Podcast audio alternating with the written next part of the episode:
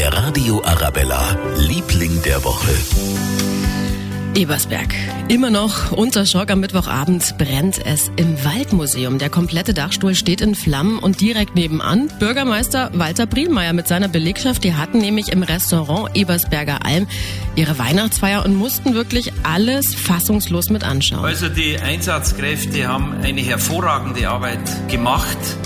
Die waren aus dem ganzen Umland von Ebersberg da und die gehen da mit großer Umsicht aber auch mit Engagement an die Sache. Also denen kann man nur wirklich von Herzen danken. Da schließen wir uns auch direkt an. Insgesamt sieben Feuerwehren aus dem Landkreis sind dabei gewesen und haben gerettet, was noch zu retten gewesen ist. Der Radio Arabella, Liebling der Woche.